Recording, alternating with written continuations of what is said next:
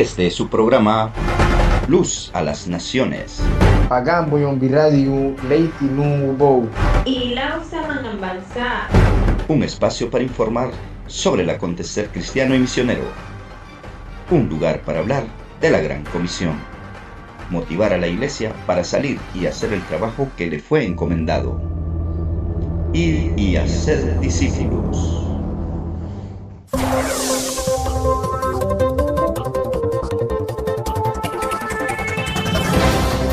La persecución mundial. En más de 40 naciones de todo el mundo, los cristianos están siendo perseguidos por su fe. En algunas de estas naciones es ilegal poseer una Biblia, compartir su fe en Cristo, cambiar su fe o enseñar a sus hijos acerca de Jesús. Aquellos que siguen a Cristo con valentía, a pesar del edicto del gobierno o de la oposición radical, pueden enfrentar acoso, arresto, tortura e incluso la muerte.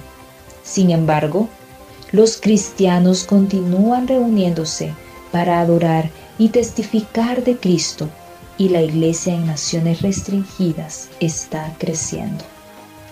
Las áreas del mundo donde los cristianos enfrentan persecución incluyen Afganistán, Bangladesh, Chiapas, México, China, Colombia, Cuba, Egipto, India, Irán, Irak, Kuwait, el Líbano, así también como Mindanao, Filipinas, Nepal, Nigeria, Corea del Norte, Pakistán, Túnez, Turquía, Vietnam y muchos países más.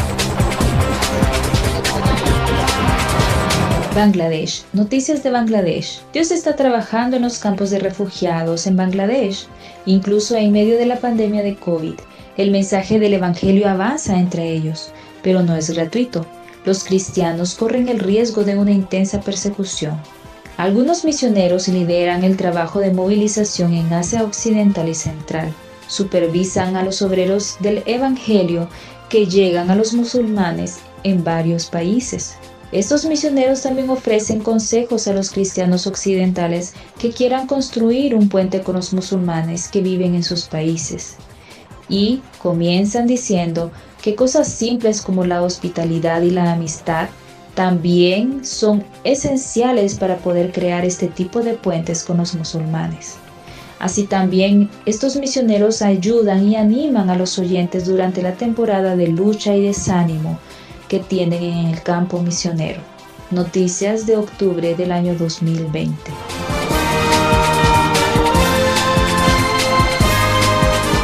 En Siria, las vidas de los cristianos se han visto gravemente afectadas desde que comenzó la guerra civil en el año 2011. Entre 750.000 y un millón de cristianos han huido del país. En el mismo periodo, muchos musulmanes han venido a Cristo, las iglesias en Siria han sido un faro de esperanza y una fuente de paz para los sirios de todos los orígenes durante la guerra. Los sirios vienen a las iglesias para varias razones. Por desesperación, en busca de comida, en busca de significado y verdad, y de respuestas sobre la fe cristiana. La noticia de que los países vecinos de acogida pueden enviar refugiados sirios a casa les da a los creyentes sirios la esperanza de que aquellos que llegaron a la fe en los países vecinos regresarán y fortalecerán las iglesias locales. Las religiones principales en Siria. Siria es mayoritariamente musulmana sunita, con un 10% de la población cristiana. Los grupos islámicos buscan expulsar a los cristianos de Siria y el gobierno quiere controlar las iglesias. Los casos específicos de persecución no son comunes, pero existe una hostilidad general hacia los cristianos. La guerra civil en curso hace que sea difícil determinar si los cristianos están siendo atacados por razones territoriales o por razones relacionales con su fe.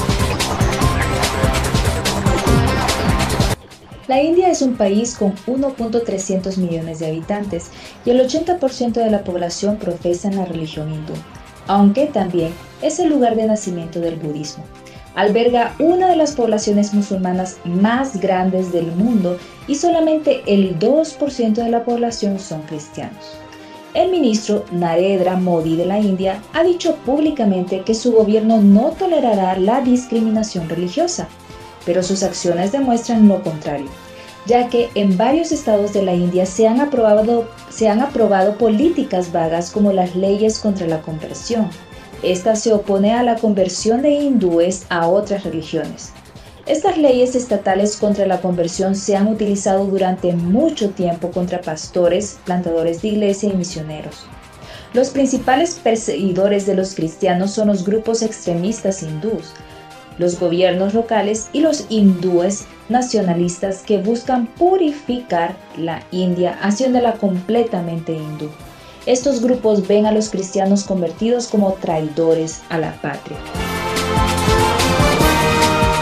hubo una turba de más de 600 personas hindú que expulsó a 84 cristianos de sus hogares en el este de la India, después de que los cristianos se negaran a volver a convertirse al hinduismo. La turba se encargó de destruir las casas de los cristianos, robaron sus cosas, alimentos y los afectados escaparon. Sin embargo, uno de los cristianos testifica diciendo, Siendo humano, estaba lleno de ira pero recordé que Jesús nos enseñó a perdonar a nuestro enemigo. Conozco a algunas de las personas que formaban parte de la multitud, enojada, pero oré y los perdoné. Continuando con noticias de la India, en el estado de Chhattisgarh, en India, durante este tiempo de la pandemia del coronavirus 19 han sido establecidas restricciones pero los grupos cristianos se han enfrentado a mayores desafíos, pues no se les permite cultivar, que es su principal fuente de ingresos. Viven con el miedo permanente a la excomunión social. Tienen prohibido utilizar pozos comunales y sus actividades cristianas son monitoreadas de cerca. Los pueblos donde hay tres familias cristianas o menos imponen pautas estrictas a los cristianos si realizan alguna actividad cristiana en su casa, serán excomulgados y se les quitarán sus tierras y propiedades. Por esta razón, las familias cristianas a veces limitan las asistencias a las iglesias una vez al mes, caminando grandes distancias para asistir. Esta información fue tomada de la web Voz de los Mártires.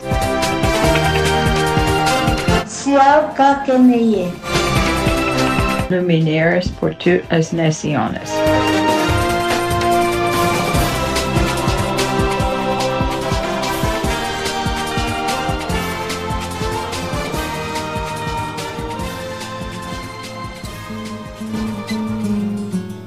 Saludo muy afectuoso a todos nuestros oyentes.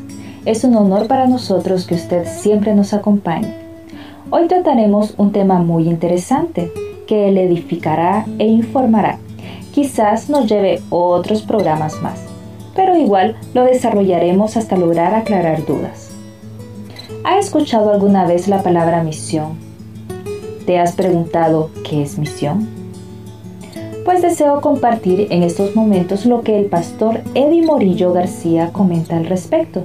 Pero antes quisiera mencionar que el pastor Morillo dirige el Departamento de Impulso a las Misiones en la Congregación Cristiana en la ciudad de Santiago de los Caballeros en República Dominicana.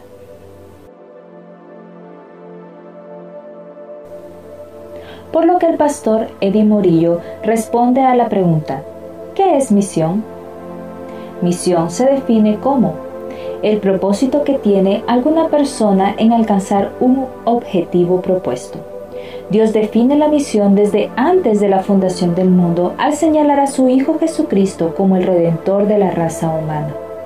A esto le llamamos misión Dei, o sea, la misión de Dios. Dios es el primer misionero que existió, pues a la caída de Adán y Eva por causa de la desobediencia, es Dios quien se acerca a buscar al hombre, le interroga sobre sus acciones y le ofrece salvación a través de la simiente de la mujer. Las misiones no comienzan en el Nuevo Testamento, sino en el corazón de Dios desde el principio de la creación. Por eso, llama a varios hombres a quienes envía al mundo irredento para llamar a los hombres al arrepentimiento. por cuanto todos en Adán pecaron y están destituidos de la gloria de Dios. Dios no crea las misiones para la iglesia, Él crea la iglesia para su misión, que es salvar a todas las etnias y liberarlas del pecado. La misión es el trabajo de Dios y por ello envía a los hombres a través de la llamada Gran Comisión a difundir el Evangelio de las buenas nuevas de salvación y a disipular a todas las etnias en todo el mundo. Porque todo aquel que invocare el nombre del Señor será salvo. ¿Cómo pues invocarán a aquel en el cual no han creído? ¿Y cómo creerán en aquel de quien no han oído? ¿Y cómo oirán sin haber quien les predique? ¿Y cómo predicarán si no fueren enviados?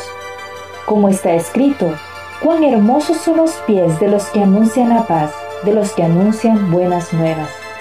Es importante destacar que Dios no crea las misiones para la iglesia, Él crea la iglesia para su misión, que es salvar a todas las etnias y liberarlas del pecado. Por lo tanto, querido oyente, si somos hijos de Dios, estamos llamados para cumplir con la misión de Dios. ¿Sabía usted que si clasificamos la población total del mundo, que aproximadamente es de 7 millones de habitantes, en tres grupos tendríamos que el 33% de la población del mundo se identifica a sí mismo como cristiano, y de estos 33%, no todos son verdaderos creyentes. Algunos se identifican como cristianos solamente porque tienen una creencia nominal en Jesús o porque viven en un país que se considera cristiano, entonces ellos se consideran cristianos. El 38% del mundo tienen acceso al Evangelio, pero han escogido no seguir a Jesús. Ellos tienen Biblias en su lengua, iglesias cercas, amigos y colegas de trabajo potencialmente cristianos, o acceso a otros recursos cristianos en su lengua. Todos ellos tienen acceso a las buenas nuevas, solamente que aún no han decidido seguir a Jesús. El 29% del mundo, una de cada cuatro personas de este planeta, nunca ha escuchado hablar de Jesús. No tienen oportunidad alguna de escuchar de las buenas nuevas de salvación. Ellos no tienen acceso al Evangelio, no tienen Biblias en su idioma, no tienen iglesias, no tienen creyentes cercanos, no tienen oportunidades de aprender a Jesús. Ahora, si hablamos de misioneros, solo uno de cada 1.800 cristianos, en el 33% de la población llamada cristiana, decide servir como misionero intercultural, por lo que podríamos sacar unos 400.000 misioneros de estos 33% de la población hacia las otras partes del mundo. Pero ¿sabías que el 72% de nuestros misioneros se están quedando en las zonas en donde ya hay cristianos? El 25% de los misioneros están siendo enviados en donde ya existe acceso a la iglesia y a la Biblia y solamente el 3% de los misioneros están siendo enviados a trabajar en las zonas en donde no hay ningún cristiano, ni Biblias en sus lenguas, ni iglesias, y solamente se envía una pequeña porción de cristianos a estos lugares. Esta información nos hace ver que hay mucha necesidad y como le dijo Jesús a sus discípulos, a la verdad la mies es mucha, mas los obreros pocos. Con esto nos despedimos. Hasta aquí la información que nos proporciona el doctor y pastor Eddie Morillo. Recordemos esto, Dios no crea las misiones para la iglesia, Él crea la iglesia para su misión, que es salvar a todas las etnias y liberarlas del pecado. Es el trabajo de todo creyente ir y hacer discípulos a todas las naciones. Dios le bendiga.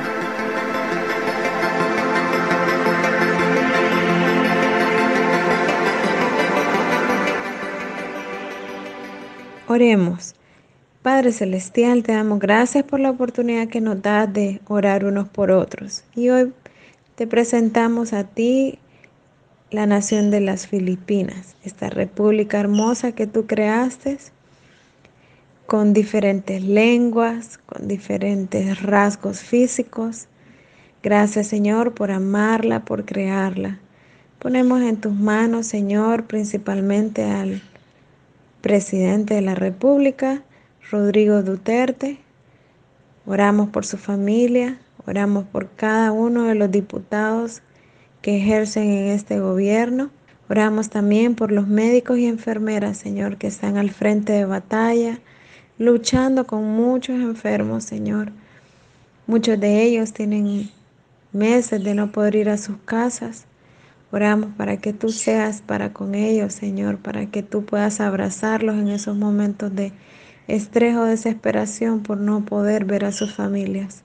Padre Celestial, oramos por cada una de las provincias de este país. En muchas de estas zonas se hablan diferentes lenguas, Señor, diferentes dialectos. Oramos por cada una de estas personas, Señor. Estas personas que necesitan escuchar tu palabra, el mensaje de salvación en su propio idioma. Oramos, Señor, por los obreros que están en esos lugares y aquellos que todavía no han, no han llegado ahí. Oramos, Padre, para que tú seas, Señor, el que abra el camino para que puedan escuchar tu palabra en el idioma natal.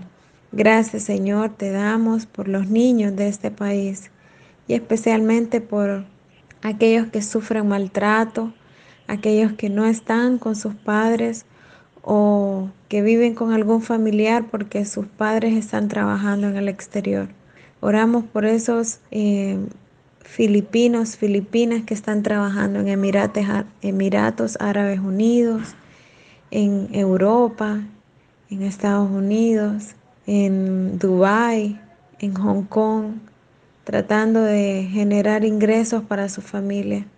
Oramos para que seas tú suficiente para estos niños, Señor, porque se crían sin sus papás. Oramos para que ellos puedan conocerte y que puedan ser libres también, Señor, de, de odio y de rencor o de los maltratos que puedan estar sufriendo en este momento.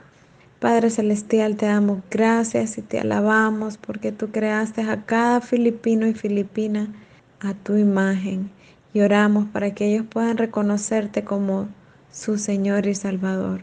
Gracias Padre porque esta nación algún día doblará sus rodillas y se postrará y te adorará. Te alabamos Señor y ponemos en tus manos cada etnia, pueblo de este país. Gracias Señor por la oportunidad de orar por las Filipinas. Gracias Padre, en el nombre de Jesús te damos gracias. Amén. Gracias a Dios por este espacio. Les esperamos en el próximo programa. Recuerde, cada domingo a las 6 de la tarde. Gracias por tu sintonía. Te invitamos a descargar nuestra aplicación para Android o Apple. Búscanos como Jalel Radio en App Store o en Play Store y continúa disfrutando de nuestra programación.